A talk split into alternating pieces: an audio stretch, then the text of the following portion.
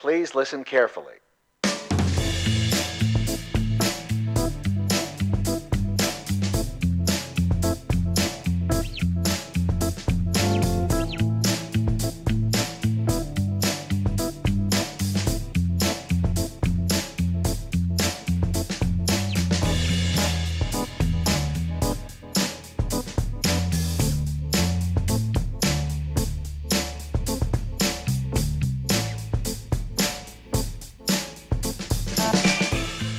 Buenas tardes y bienvenidos a un nuevo programa de Los Secretos del Luthier, el espacio aquí en LGN Medio, en donde cada semana descubrimos curiosidades y secretos que rodean a la música y a su historia, y también buscamos el hilo que conecta a las canciones, descubriendo que tienen en común mucho más de lo que a priori se podría pensar. Y en este décimo programa vamos a detenernos en versiones que se hicieron más famosas y conocidas que las originales, Canciones cuyo autor o cantante original pues quizás no sea tan recordado ni reconocido debido al éxito que alcanzó la versión o cover. Yo soy Juan Pescudero y aquí comienza Los secretos del luthier.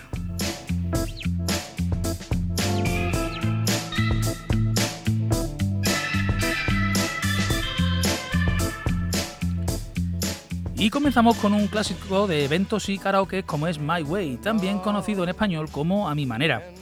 Y Frank Sinatra terminó convirtiendo en un himno la canción de un ídolo francés de los 60 que Paul Anka se apresuró a versionar antes de que lo hiciese David Bowie. Nos encontramos probablemente con una de las historias más curiosas de la música. Mira, Anka escuchó Common Attitude y no dudó en adquirirla. La convirtió en My Way y se la ofreció a su amigo Frank, que transformó un tema pop que había pasado por las radios francesas sin pena ni gloria en un verdadero ejercicio de solemnidad. And every highway and more, much more than this. I did it my. Pues la temática de My Way sabe como a última reflexión, pero en el caso de Sinatra el balance se salda con soberbia y hasta con autocomplacencia. Ante la pregunta de si la versión supera a la original, en este caso sobra cualquier análisis. Basta, por ejemplo, con comparar ambas canciones. De todos modos, decirte que My Way sea la canción que más veces ha sonado en la radio y también es de las que más versiones se han escrito en toda su historia, según la compañía Warner, que es la que gestiona los derechos, pues es un dato que señala al vencedor en cualquier debate al respecto.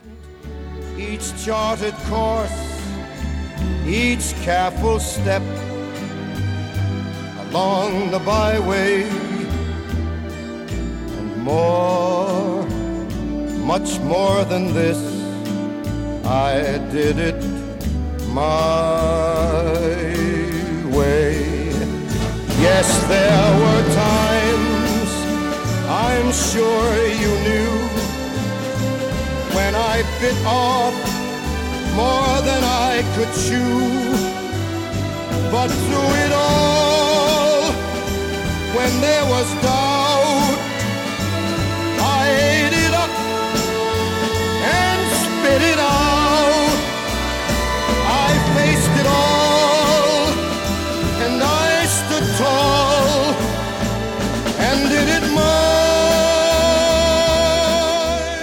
si hablamos de una de las mejores bandas del pop y del rock, pues hay que hablar necesariamente de los Beatles y de una de sus canciones más conocidas.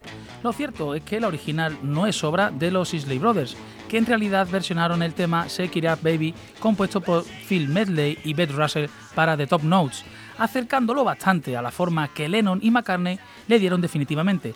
Así que en honor a la verdad deberíamos otorgarle el privilegio de formar parte de este programa a la versión de los Isley Brothers y no a la de los Beatles.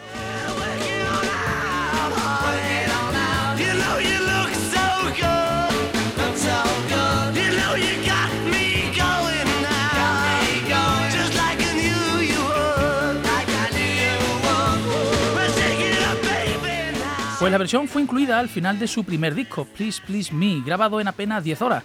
Y este Twist and Shout que estamos escuchando, por poco se queda fuera del mismo porque la voz de John estaba muy deteriorada debido a un resfriado. También hay que tener en cuenta el esfuerzo invertido en las 10 canciones previas, como se puede apreciar en el audio por lo desgarrada y estridente que fue su interpretación, que estaba a punto de quedarse afónico. Pues Lennon solo dispuso de una oportunidad para grabarla, George Martin, el productor, quiso intentarlo una segunda vez, pero fue imposible. Si en los 15 minutos que les quedaban de tiempo no hubiesen logrado terminar al menos una toma, hoy día no podríamos disfrutar de este mítico tema.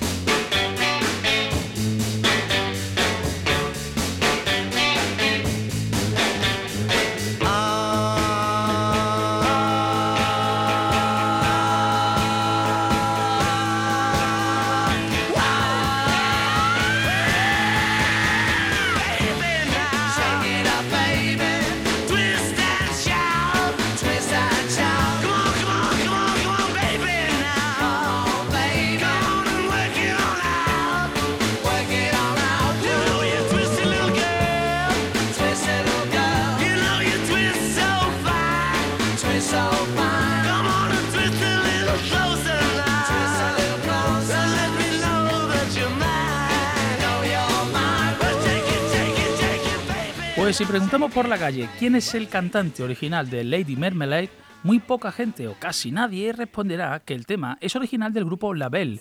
En el año 74, Nona Hendrix, Patti LaBelle y Sarah Dash lograron colocar Lady Marmalade en el número uno de ventas de los Estados Unidos, como haría Christina Aguilera y Pink bajo la producción de Missy Elliott para la banda sonora original de la película Moulin Rouge en el año 2001.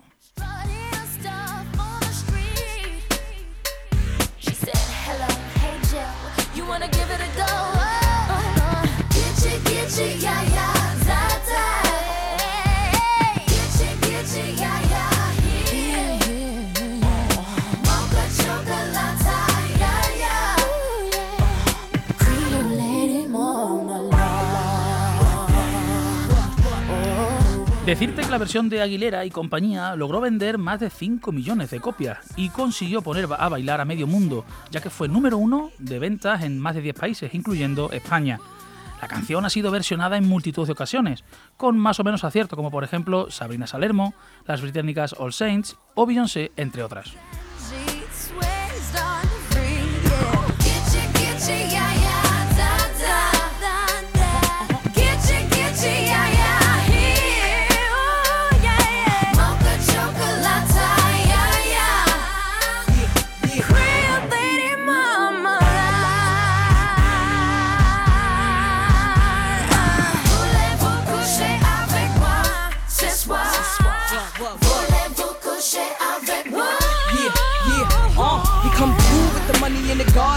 Let them know we bout that cake straight out the gate.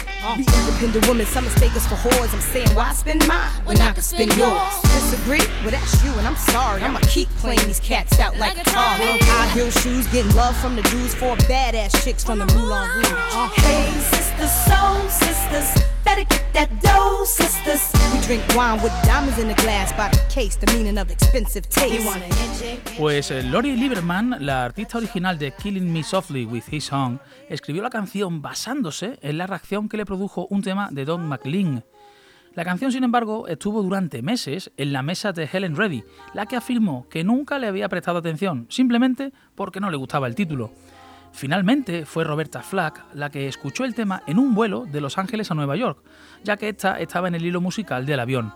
Así, en septiembre del 72, tras estar un tiempo obsesionada con la canción, decidió interpretarla en uno de sus conciertos.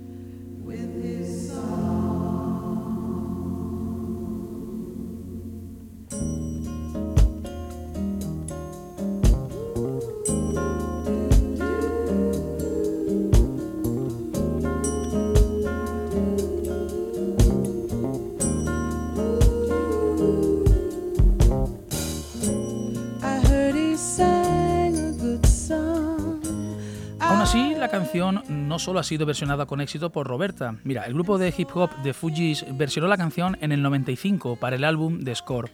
Su versión se convirtió en todo un éxito, convirtiéndose en número uno en más de 15 países, incluyendo el Reino Unido, donde el tema fue la canción más vendida del año 96. En España, por su parte, el cantante Tino Casal versionó la canción en los 80, renombrándolo como Tal como soy mientras que el cantante Pitingo también hizo lo suyo, aportándole pues un toque a flamencao en el año 2008, incluyéndolo en su álbum Surería.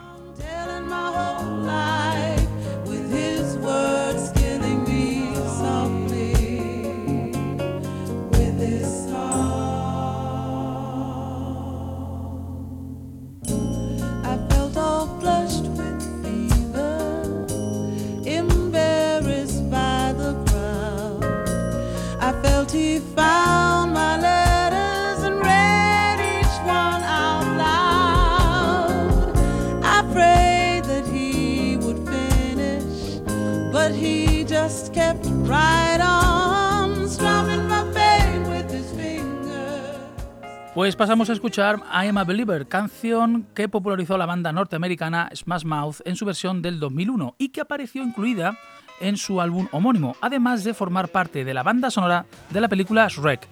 Esta versión los convirtió en mundialmente famosos, alcanzando el lugar número 25 en la lista Billboard en septiembre del 2001. I'm a Believer aparece al final de la peli cuando el ogro y Fiona se casan y se van de luna de miel en su carruaje mientras que el resto de los personajes se quedan bailando al ritmo de esta canción.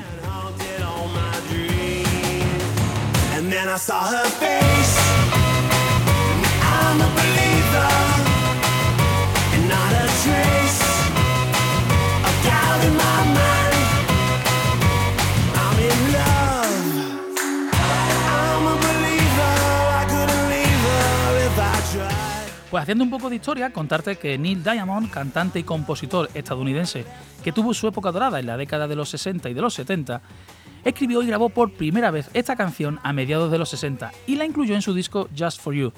Si bien la canción ya cumplió más de medio siglo, luego el grupo The Monkeys también se animó a hacerlo, logrando que su versión estuviese en el puesto número uno, vendiendo más de un millón de copias a finales de los 60. Tiempo más tarde, el grupo Wizard también realizó una versión para la secuela de Shrek del año 2010.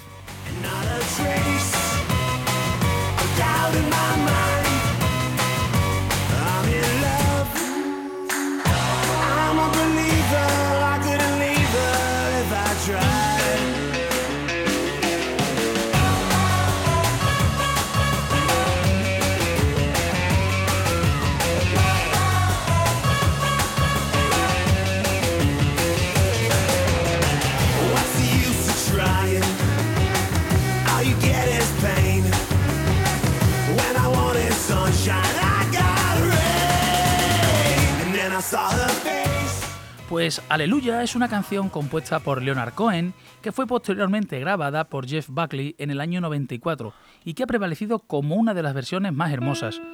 Muchos artistas han grabado este tema y se ha incluido en diferentes películas y anuncios. Jeffrey Buckley, hijo del cantautor Tim Buckley, nació en el año 66 en California y es uno de los músicos y cantautores más reconocidos a nivel mundial saltó a la fama por un, único primer, un, primer y un único álbum bajo el título Grace en el año 94. Y es que era sin duda uno de los músicos del género rock más prometedores de su generación. Y hablamos en pasado porque cuando estaba alcanzando la cima en cuanto a popularidad, tristemente murió ahogado en el río Wolf en Tennessee.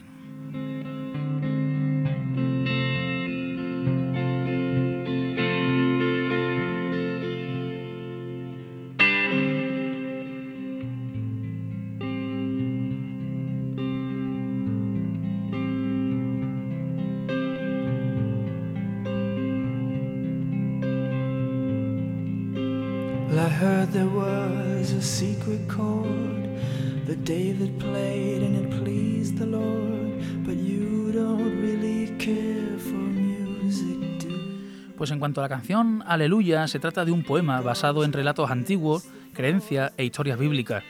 Fue escrita por Leonard Cohen y utiliza la simbología judía para poder expresar no solamente la gloria, sino también la pena de amar.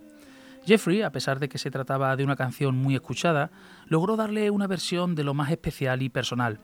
Eso sí, a pesar de que realizó un cambio casi completo, Buckley se inspiró en, la versión que hizo John Cale. Quedó tan bonita que fue incluida en el álbum Grace. De esta manera, el artista demostró grandes dotes en cuanto a la interpretación, al brindarnos una versión de lo más simple, pero a la vez melódica, única y personal. La voz de Jeffrey Buckley tan solo es acompañada por su, inseparable guitarra eléctrica, a través de un sonido semiacústico. Su versión caló tan hondo que en el 2003 la revista Rolling Stone decidió incluir esta canción en el puesto 259 de las 500 mejores canciones de todos los tiempos. your throne, she cut your hair, and from your lips she drew the hallelujah.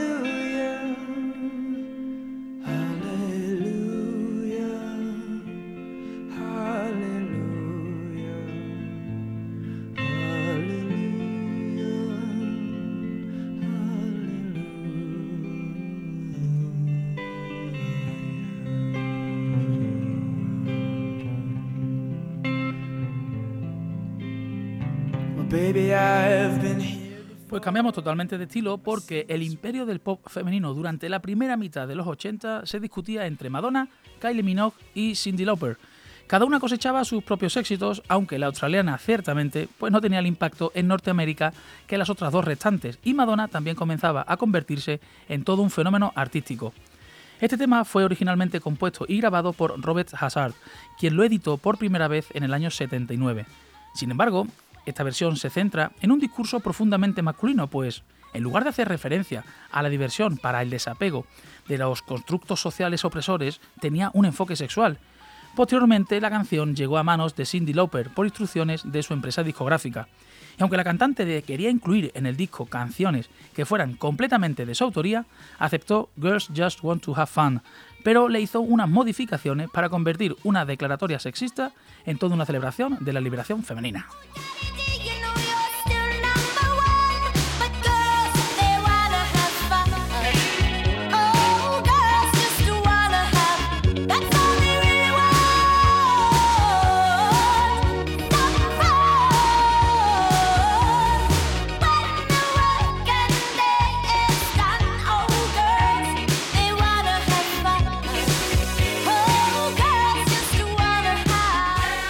Pues el 6 de septiembre del año 83 la melodía fue lanzada a todas las frecuencias de radio y en los canales de televisión para diciembre de ese mismo año, con el icónico vídeo musical producido por Studio Madre y dirigido por Ed Griles y filmado en el Lower East Side de Manhattan. Para el videoclip de la canción se utilizó un presupuesto de menos de 35.000 dólares, debido a que la mayoría del elenco participó por voluntad propia y el equipo de grabación fue prestado. Incluso la madre de Cindy Lauper, Catherine Dominique, aceptó actuar como la mamá también dentro del metraje.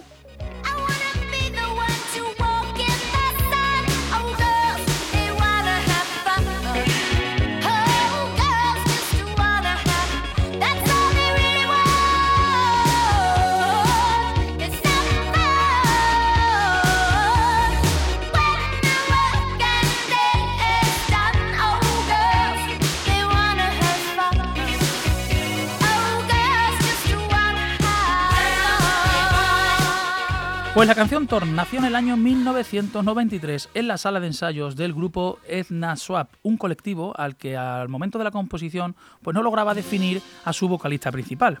La danesa Liz Sorensen, integrante de la banda, optó entonces por grabar su propia versión dos años antes de que Edna Swap retomase el single. Para desgracia de los jóvenes músicos, su versión de Torn, más pesada y con arreglos evidentemente más rockeros que el cover de Natalie Bruglia, que es el que estamos escuchando, pues no funcionó ni causó revuelo comercial, algo que, que sí sucedió en el 97 cuando la cantante australiana la grabó para su álbum Left on the Middle. La canción se transformó en un éxito, fue la segunda más escuchada en las radios australianas y la primera en países como Bélgica, Suecia, Dinamarca, España y Canadá. There's nothing where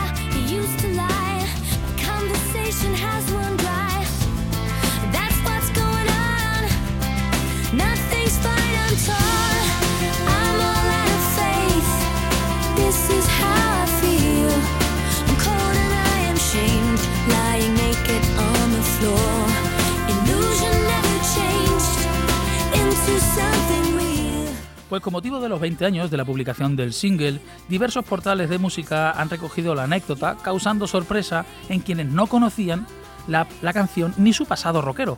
Thor fue un auténtico One Hit Wonder, es un anglicismo que se utiliza para definir a los músicos que se vuelven famosos solo por los alcances de una exitosa canción. Pero Natalie Imbruglia continuó con su carrera tras Thorn. Hasta el día de hoy lleva editados cinco discos, pero a pesar de esto, la australiana nunca ha conseguido publicar un hit como el de Thorn.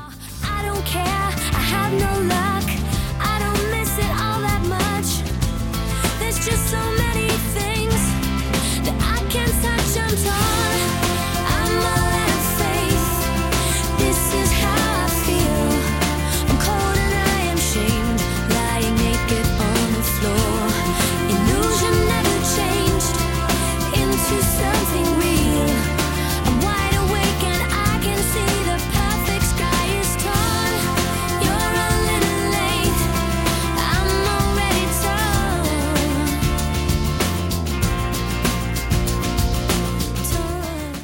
Black Magic Woman es uno de esos casos en los que el cover supera a la versión original.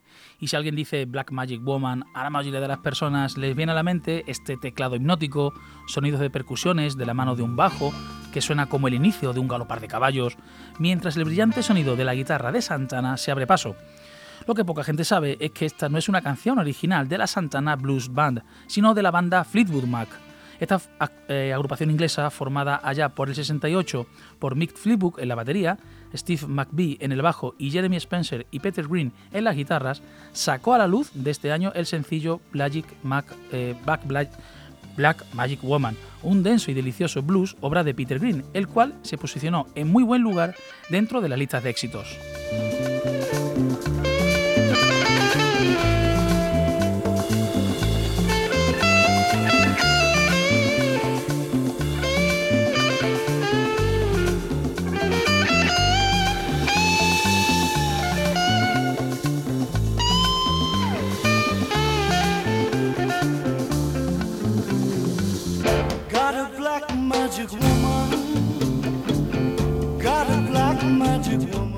Pues en 1970, con casi cuatro años de carrera, un álbum debut impactante y muchas expectativas encima, Carlos Santana se puso a trabajar en Abraxas, disco que resultó ser un rotundo éxito artístico y comercial.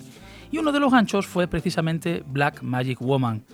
El tratamiento que Santana le dio a esta canción fue el de latinizar el tema, tratando de respetar, eso sí, la estructura de la misma. El papel de las percusiones es notable, al igual que el trabajo de Greg Rowley tanto en, la voz como en el órgano. Contarte como curiosidad que dos años después de que Fleetwood Mac sacara al mercado Black Magic Woman, Peter Green, el compositor de la misma, fue echado del grupo debido a problemas de salud mental, específicamente esquizofrenia, la cual lo orilló a abandonar la música casi por completo, sacando algunos materiales solistas pero sin la continuidad correspondiente por su padecimiento. Por otro lado, gracias a Black Magic Woman, Santana logró un reconocimiento enorme e inmediato, llevándolo a vender millones de discos y a ser todo un icono del rock.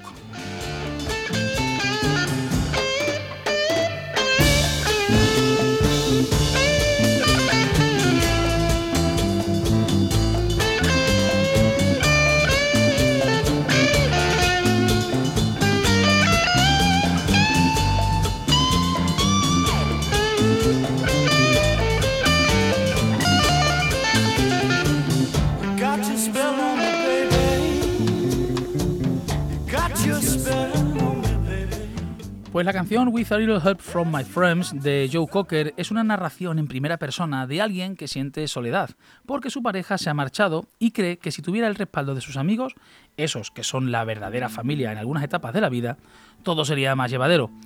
La tradición popular también relaciona esta canción, en su versión primigenia, con las drogas. Y sabemos que los Beatles son intocables, pero si alguien puede hacer una versión que supere al original, ese es Joe Cocker.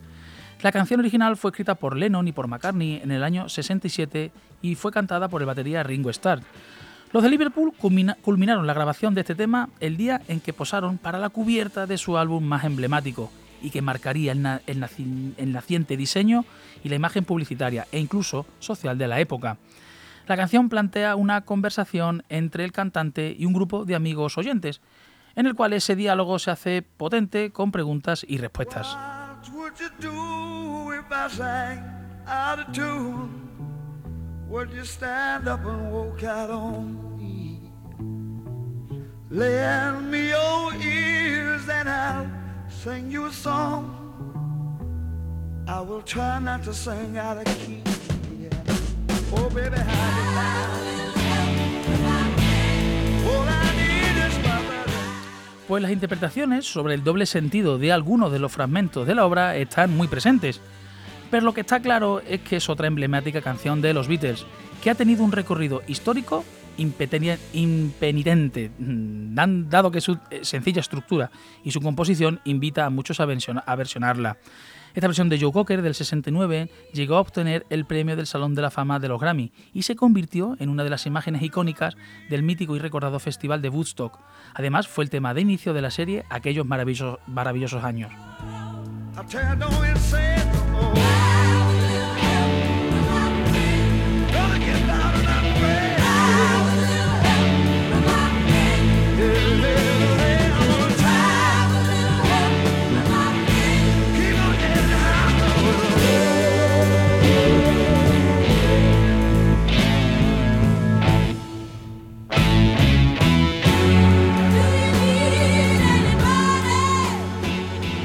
Pues en cuanto a la historia del último tema que vamos a escuchar en la tarde de, la tarde de hoy, hubo un momento decisivo cuando Eric Clapton lanzó su versión del I Shot the Sheriff de Bob Marley del año 74.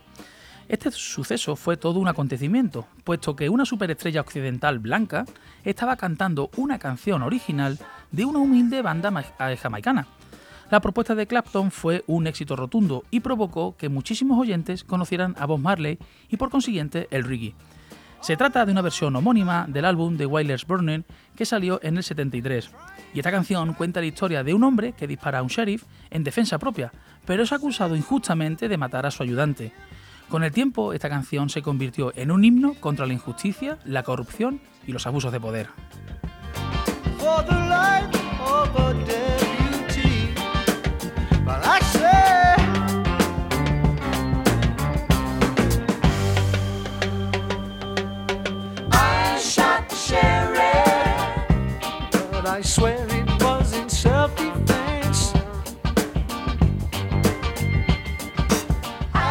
Pues decirte que se pueden encontrar muchas interpretaciones de esta canción. Sin embargo, Esther Anderson, una exnovia de Bob Marley, contaba que ella le había ayudado a escribir el tema y que en verdad se trata de anticonceptivos. El cantante quería tener un bebé y cuando se enteró de que el médico le había recetado las pastillas anticonceptivas se enfadó. Pensaba que su amor era tan fuerte que estaba mal matar a sus semillas.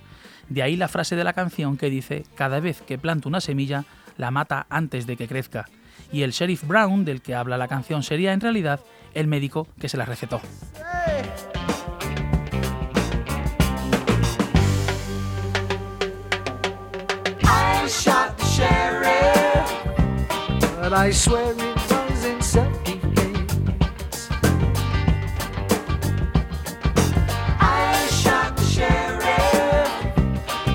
It was in self-defense.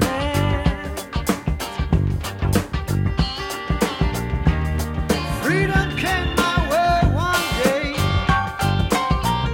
and I started out.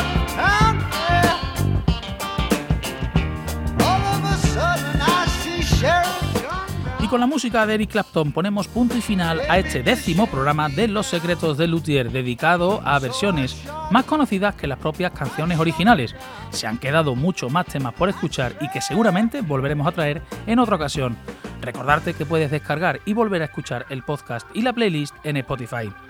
Y la próxima semana vamos a dedicar el programa a canciones que hablan de ciudades, otra forma de viajar mucho más barata que nos transportará a lo largo y ancho de nuestro planeta a través de la música y sus letras. Por mi parte nada más, muchas gracias por estar al otro lado del micrófono y muchas gracias a Almudena Jiménez que estuvo en la parte técnica. Yo soy Juan Pescudero y esto ha sido Los Secretos del Luthier. Hasta la próxima semana.